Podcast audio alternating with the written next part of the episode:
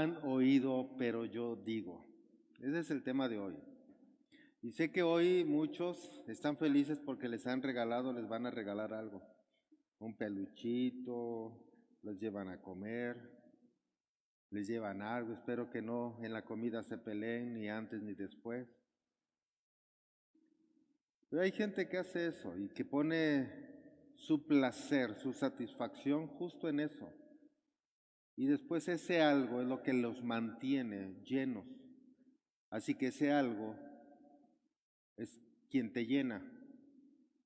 Y por lo tanto tus vacíos son llenos de eso. Y luego, ¿qué crees? Si tú ves tu guardarropa, seguramente también tienes mucha ropa que ya no usas. Y estás esperando usarla algún día. Esa ropa que ya no usas está llenando vacíos. Y no, no, no vacíos de tu guardarropa, de tu closet, de tu tubo, los vacíos de tu alma. Y esos zapatos ahí eh, ya todos feos, pisados, pero ahí los tienes, las chanclas rotas y no las tiras, las voy a arreglar, las voy a arreglar. Lo mismo haces con tu alma. La voy a arreglar, pero no arreglas. Porque está llenando vacío solamente. Y entonces nos podemos dar cuenta que necesitamos tanto de Jesús y que en realidad no acudimos a Él porque no nos han enseñado de manera correcta.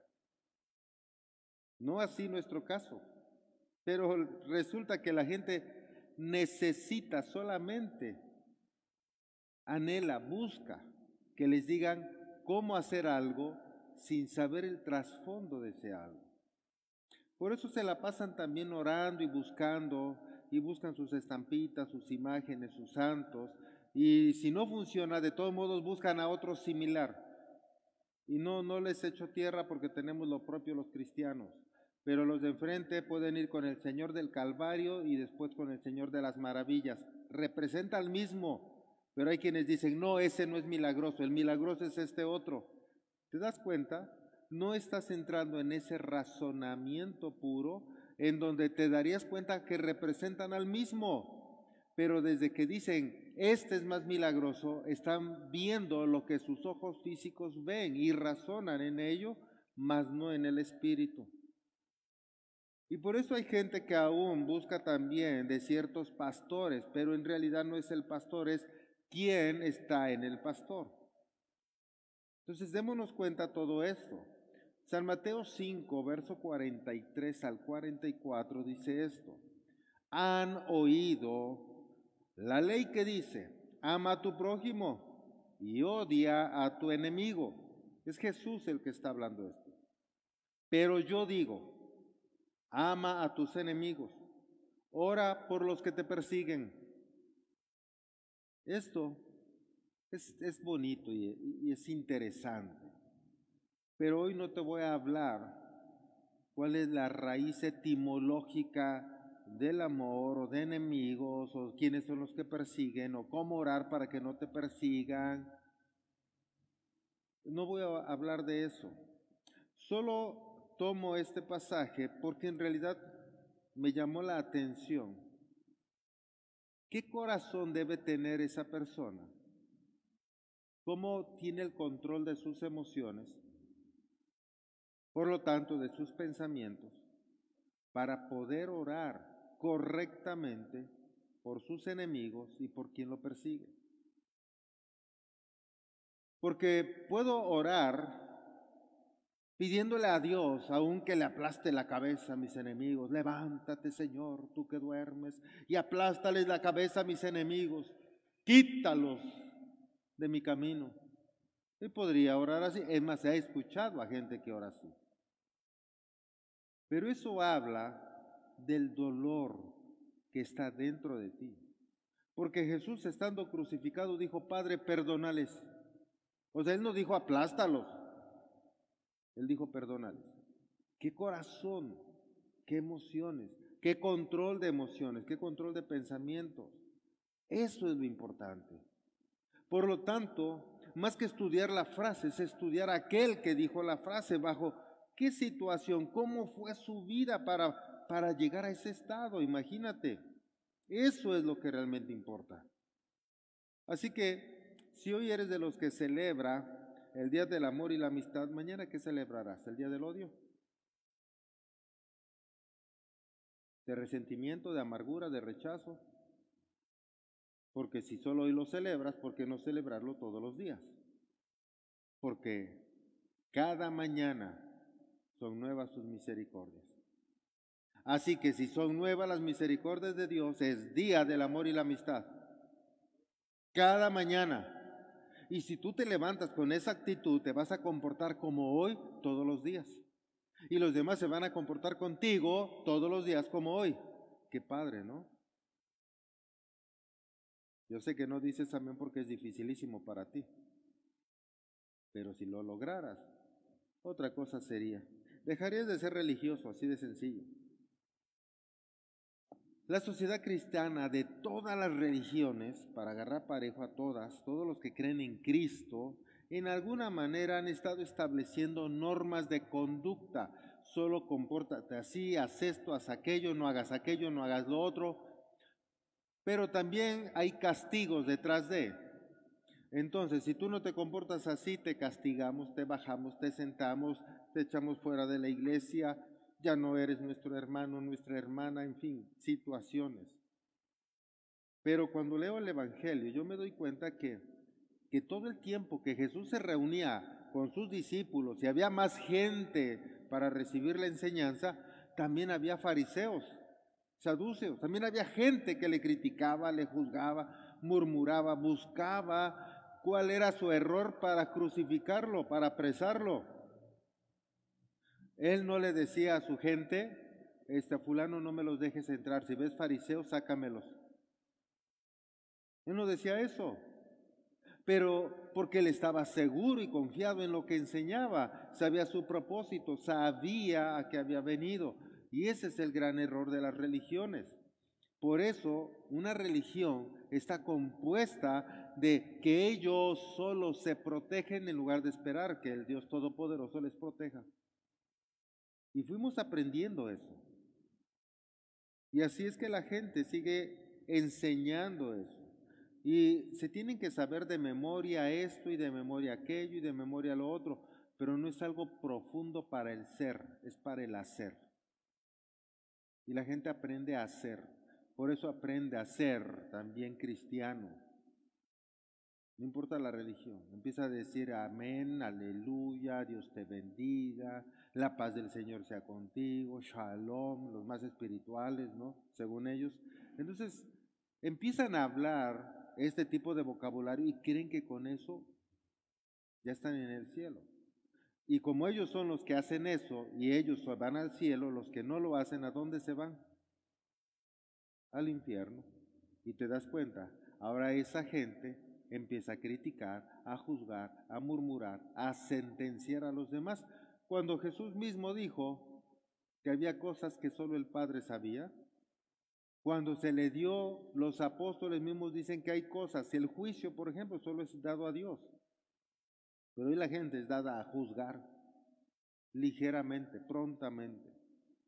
Por eso es que en este pensamiento que nos enseñan cómo comportarnos en la presencia del rey, porque en la presencia del rey, en cierto momento, tienes que levantar manos, en cierto momento te tienes que hincar, en cierto momento te puedes sentar, otro cierto momento te vuelves a parar, te vuelves a hincar, te vuelves a sentar, haces caravanas, haces esto, haces lo otro, en cierto momento, observa, pero esa misma religión te enseña a que eres indigno, es raro, te enseña cómo comportarte delante del rey, pero también te dice que crees nunca vas a estar delante de él. Y entonces, ¿para qué me enseñas a cómo estar delante de él? Pues por si nos equivocamos y un día estás delante de él, pero eres indigno. Emma, repite conmigo, no soy digno, y ahí están, no soy digno, no soy digno. Y cuando estés delante del rey, haces esto. Y el cristiano hace lo mismo se sentencia, se juzga, se critica. ¡Wow! O sea, qué tremendo. Son cosas que que si las meditamos hemos perdido tanto tiempo de nuestra vida. Acompáñame a San Juan capítulo 2 versos 23 y 25.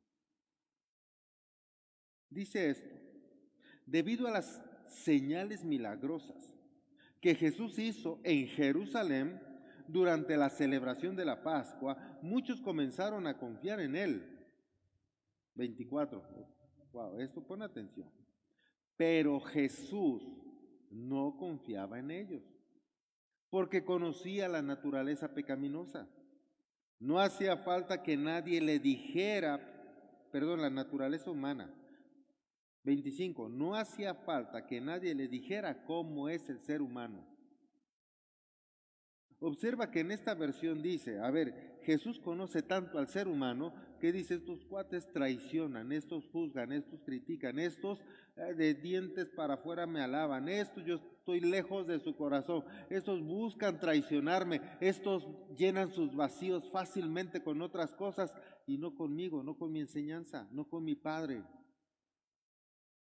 Porque es gente que quiere lo rápido, lo pronto.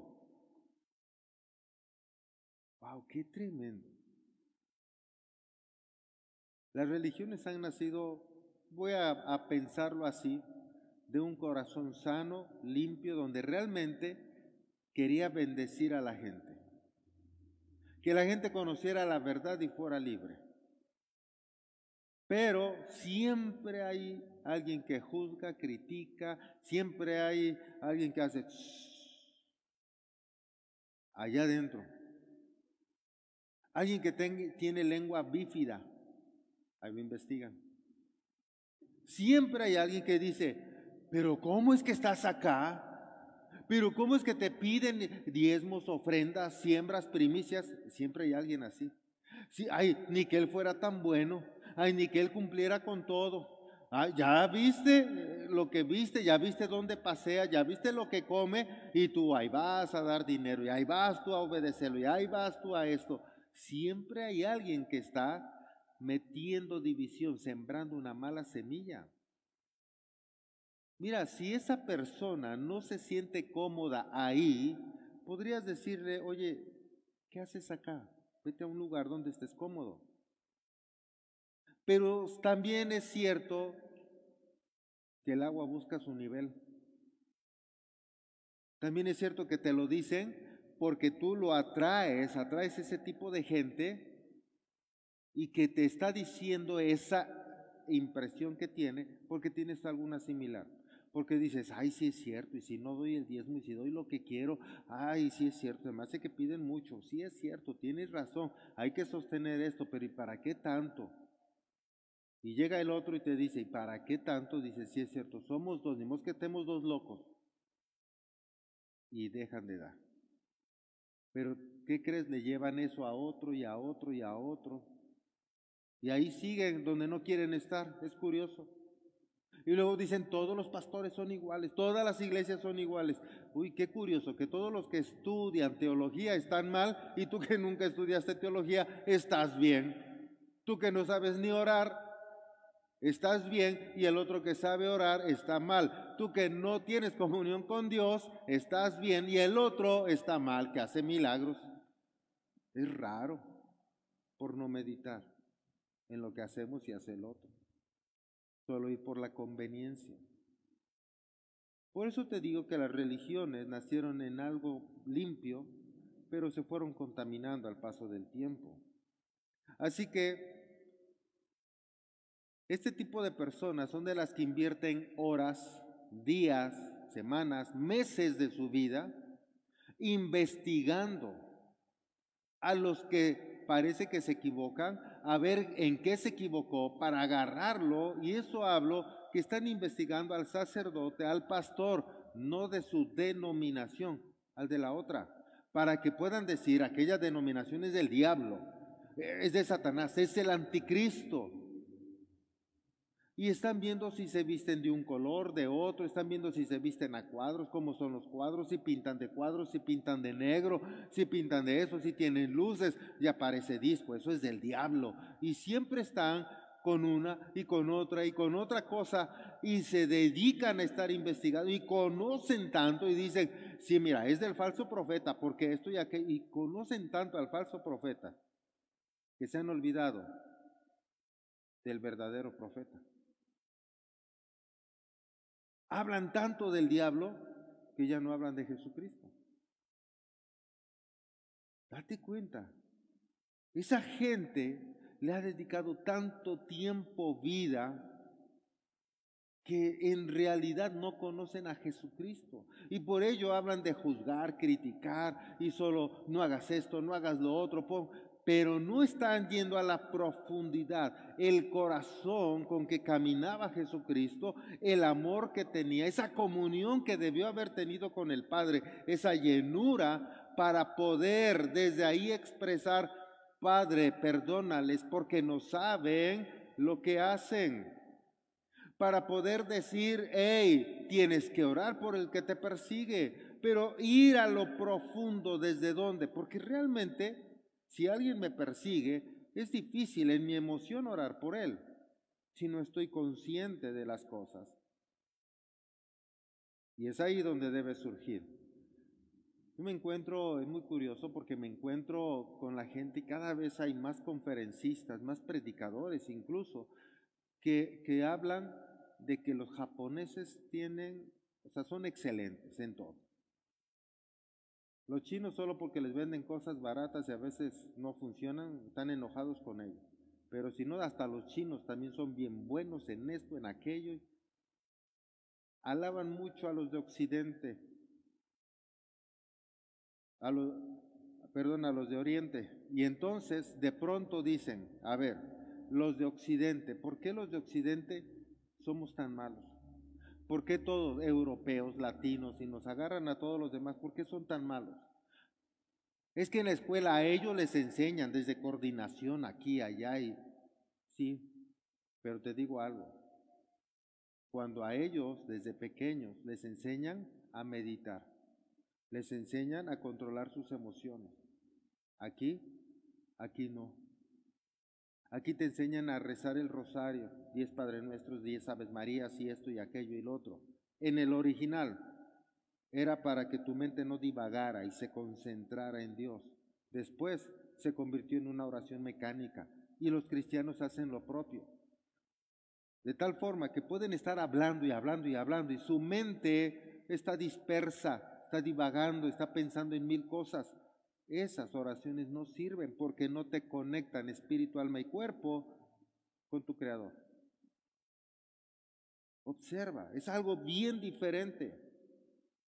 Por eso, si no tienes esa disciplina de jalar tu mente y concentrarte y no divagar, tú no vas a tener la disciplina de controlar tus emociones.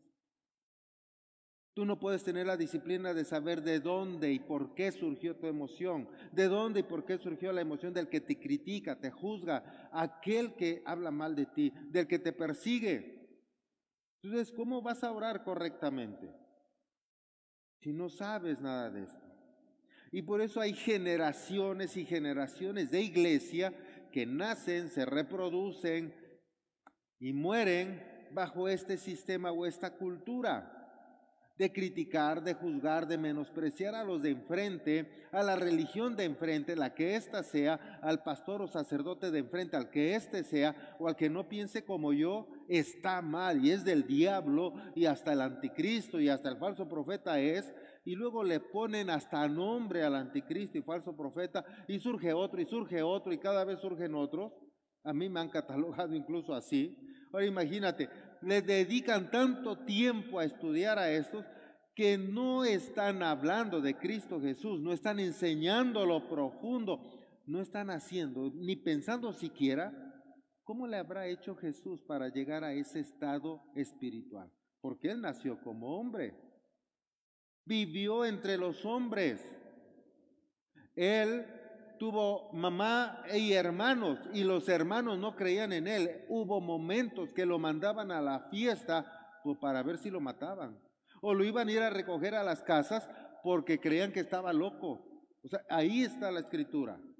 Ah, es más fácil creer, no, no es cierto, no, no eran sus hermanos, no eran sus parientes y lejanos, o era gente del pueblo. En lugar de ir a lo profundo, ¿cómo él podía hacer, a pesar de que su familia no creyera en él, él se mantuviera firme? Porque eso me tendría que llevar a mí a conocer eso profundo y hacerlo para mantenerme firme, aunque no crean en mí. Es más fácil decir, no, él la tuvo facilísima. Todos creían en él, su mamá, sus hermanos, todos los apapachaban, todos lo seguían. Solo yo, que nadie me quiere, pobre de mí. Pero a él, pues él era Dios y yo, simple mortal. ¿Sí estás entendiendo? Por eso necesitamos comprender esto. Aunque él conocía a los hombres, dice que no confiaba. Pero por ello sus enseñanzas de Jesús no son de ataque. Él cuando parece que atacaba a alguien era respuesta de una pregunta que le hacían. No era una enseñanza, era una respuesta. Él enseñaba cómo vivir una vida mejor aquí en la tierra. Cómo estar en paz, cómo estar en bendición, cómo ser pleno, cómo ser gente de éxito, cómo tener una mejor economía, cómo tener salud en tu cuerpo, cómo tener una salud emocional, mental, cómo tener una buena relación con el Padre. Eso es lo que enseñaba. Pero hoy en las iglesias estamos viendo que, y no te juntes con aquel, y no le hables al otro, y aquel es hijo del diablo, y aquel es el de Satanás, y aquel, y, le ponen nombres de espíritus, y espíritu sal fuera, y espíritu este, y el otro, y sal fuera, y sal fuera. Y sacan tantos espíritus que yo no sé de dónde salen tantos más. Siguen sacando siempre. Dice algo está pasando. Y creen que creer en Jesucristo es conocerlo, pero creer en Jesús no es conocerlo. Tú puedes creer en Jesús y no conocerlo, solo porque te enseñaron desde chiquito a creer en Él. Como que es como que tu mamá te dijo, mira, este es tu papá. Dile papá. Y ya de papá, papá. Y el día que dice papá, el papá se puso contento, pues ni era el papá. Y tú creciste creyendo que era el papá. Y la gente creció creyendo que Jesús es Dios. Pero entiendas, pero nunca sabe, nunca le enseñaron por qué. Nunca le enseñaron cómo honrarlo verdaderamente, cambiar esas emociones, esas frustraciones. Y por eso embona con lo de hoy. ¿Estás listo, va? Aquellos que les regalan sus alajitas, un anillito, una cadenita, un peluchito. Novios, allá del pasado, o novias. Y, ya terminaste con él con ella, y no te deshaces de esas cosas. Imagínate que cuando tú te sientes solo o sola, las abrazas porque es para qué las quieres y las ves y las contemplas. Hay quienes duermen con ellos y los abrazan y los apapachan para que no se sientan solos, se sientan acompañados. Porque ahí es cuando se sienten bien. ¿Qué crees? Estás buscando un placebo en eso. Y eso está diciendo que tu cuerpo está recordando lo que tú hacías con aquel que te regaló eso. Y eso está diciendo que tú no estás buscando de Dios. Porque eso de orar, y ahorita que estoy enojado, ahorita que estoy triste, tengo que controlar mis emociones, cambiar mis pensamientos, entender por qué estoy triste, por qué eso me hizo enojar, y tengo que cambiar, y tendré yo que perdonar, y tendré yo que estar orando y meditando en la palabra de Dios, qué es lo que dice, y esperar la llenura de Él. ¡Wow! ¡Qué mejor abrazo a mi peluche! Hasta suspiran cuando lo abrazan, porque tu cuerpo recuerda cuando tenías sexo con Él o con ella. Si tú no eres consciente, pero tu cerebro no lo ha olvidado, por eso recurres a eso. Hola. Sino yo te diría, agarra y tíralo. Y entonces cuando el papá uno le dice, ¿por qué lo tienes? Tíralo. No, no lo quiero tirar. Sí, te enojas. ¿Por qué? Porque sabes que te recuerda ese momento de placer que te dio aquel y por eso ahí lo tienes. Ahora imagínate que tu esposo o tu esposa llegue a casa, recién casados, mira, traje todos mis peluches. Oye, ¿y esos quién te los dio? Aquí pone los nombres, fulano, sutano, mengano. ¿Y por qué los abrazas tanto cuando nos peleamos? Es que me siento bien. ¿Qué sentirías tu mujer cuando tu esposo, en lugar de ir a orar, en lugar de abrazarte a ti, abrace su peluche? La de Petrita, la de Juanita, Hola. ¿O qué sentirías tu esposo cuando tu esposa abrace el peluche? Del Juanita, del Juanito del Pedrito. Es lo mismo. ¿Qué crees que sienta Dios cuando en lugar de orar abrazas tu peluche? Tienes otros dioses. Aunque eres cristiano, recurres a tu peluchito a abrazar cuando te sientes solo, te das cuenta, no estás recurriendo a Dios y dices no tener dioses. ¿Te das cuenta? ¿Por qué te decía yo al principio? Solo tienes un rosario diferente. Es el tiempo de cambiar. Es el tiempo que realmente te entregues a Dios. Cuando tú no tienes nada que recurrir, nada emocional, y entonces dices, ciertamente hay un vacío que solo Dios puede llenar, vas a acudir a Él, vas a clamar a Él, vas a buscarlo con disciplina, constancia, y te darás cuenta que eso hace cambiar pensamientos, no tener un momento de paz o de placer, sino realmente una transformación profunda y vienes a ser una nueva persona y el hombre viejo quedó atrás. Verdaderamente. En caso contrario, todo eso te tiene anclado al viejo hombre, al mundo, al gobernador del mundo, y ya sabes quién es. Porque Él te puso muchas anclas. Y por eso te mandó a tantos novios. Y por eso te mandó a tanta gente con quien tuvieras sexo, tuvieras paz, tranquilidad, provisión, para que tuvieras anclas que te mantuvieran atado al mundo. Y tienes tantas y que no te quieres deshacer de ellas por temor, por falta de disciplina y de constancia. Pero si tú quitas todas esas anclas, tu barco no va a estar a la deriva. Jesús tiene el control. Solo ve a Él, conócelo. Por eso regresando al Evangelio de San Mateo, Mateo 5, 43 y 44, han oído la ley que dice, ama a tu prójimo y odia a tu enemigo. Pero yo digo, dice Jesús, ama a tus enemigos. Y ahora tú vas a entender por qué es mi enemigo, por qué me odia aquel, por qué ve cuando yo cometo un error y no todos los aciertos, por qué se enoja que hoy no le traje flores y no ve cuando la ayudo, por qué no ve cuando hago esto, aquello y lo otro. Y es entonces que dirás, algo grande está pasando allá adentro. Ha de tener odio, frustraciones, rechazo, amargura, resentimiento. Y ahora cuando dices, pobre, todo lo que ha de estar sufriendo. Porque lo que manifiesta solo es el dolor que tiene allá adentro. Por eso no puede socializar, por eso no puede abrazar o cuando uno le va a abrazar se hace para atrás, da miedo, es que esto, es que el otro.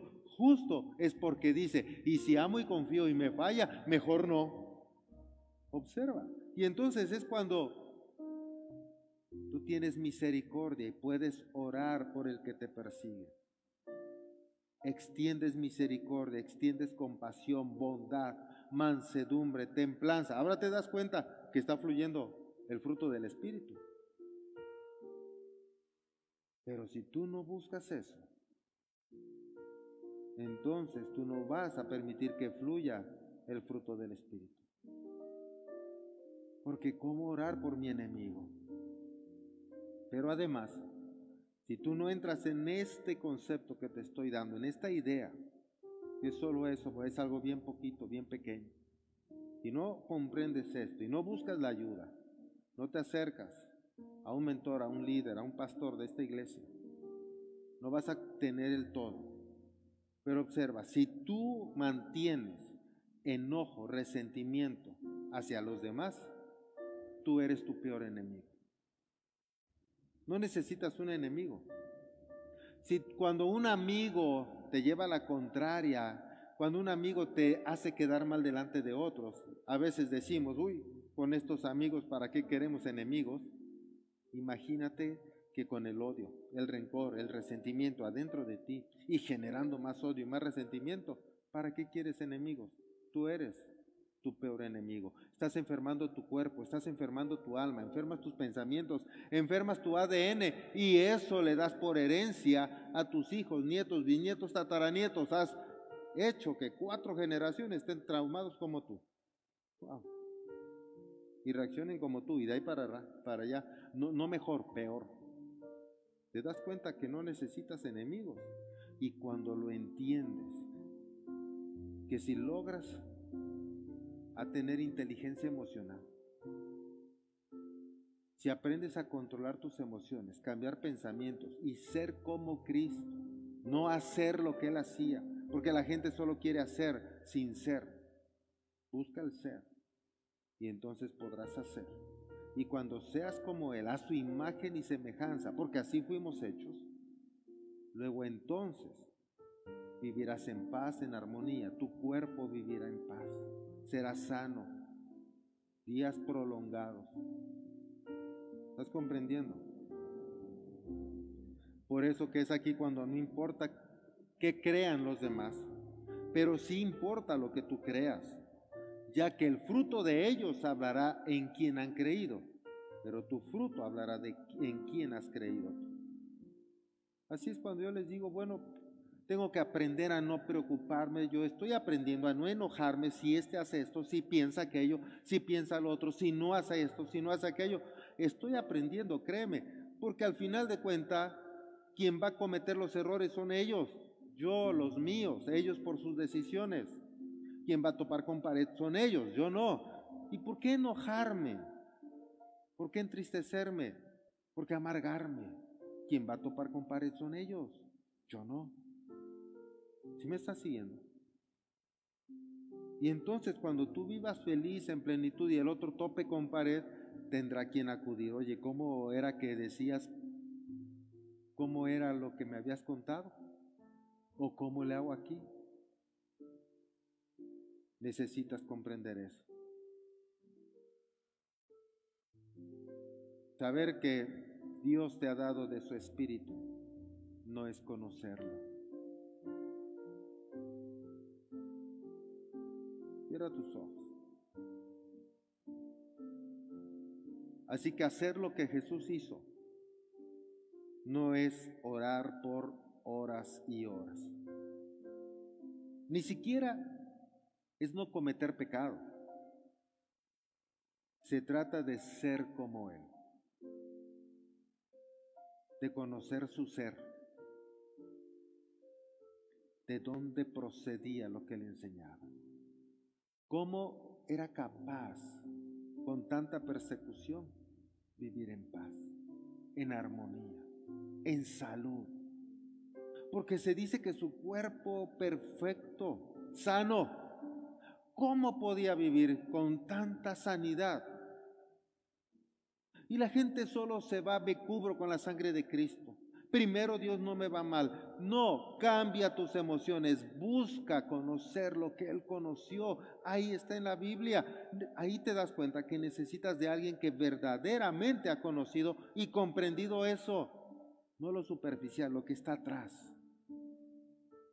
No, no como voy a perdonar y empezar perdono y perdono. Ay, ya declaré tantas veces que perdono. Me lo han dicho, pastor, todos los días oro que los perdono, pero creo que hasta los odio más. Porque no se trata de declarar. Se trata de tener un corazón como el corazón de Jesús. Así que para ser como Jesucristo, tienes que ser como Él. Recibe eso para ser como Jesús, tengo que ser como Él. Entonces, quiere decir que tengo que conocerlo a Él. Tengo que conocer lo profundo de su enseñanza, no de una religión. Ahora comprendes, iglesia, que mismos pensamientos, mismas acciones.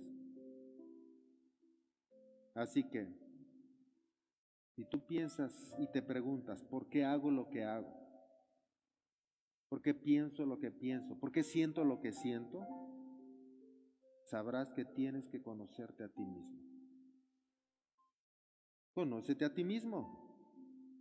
Cambia de raíz y entonces podrás conocerlo a Él. Porque si no, solo vas a interpretar en base a tus frustraciones y traumas lo que crees que Él es, no lo que verdaderamente es. No podrás tener una revelación mayor si la que ya tienes no la vives y no la practicas.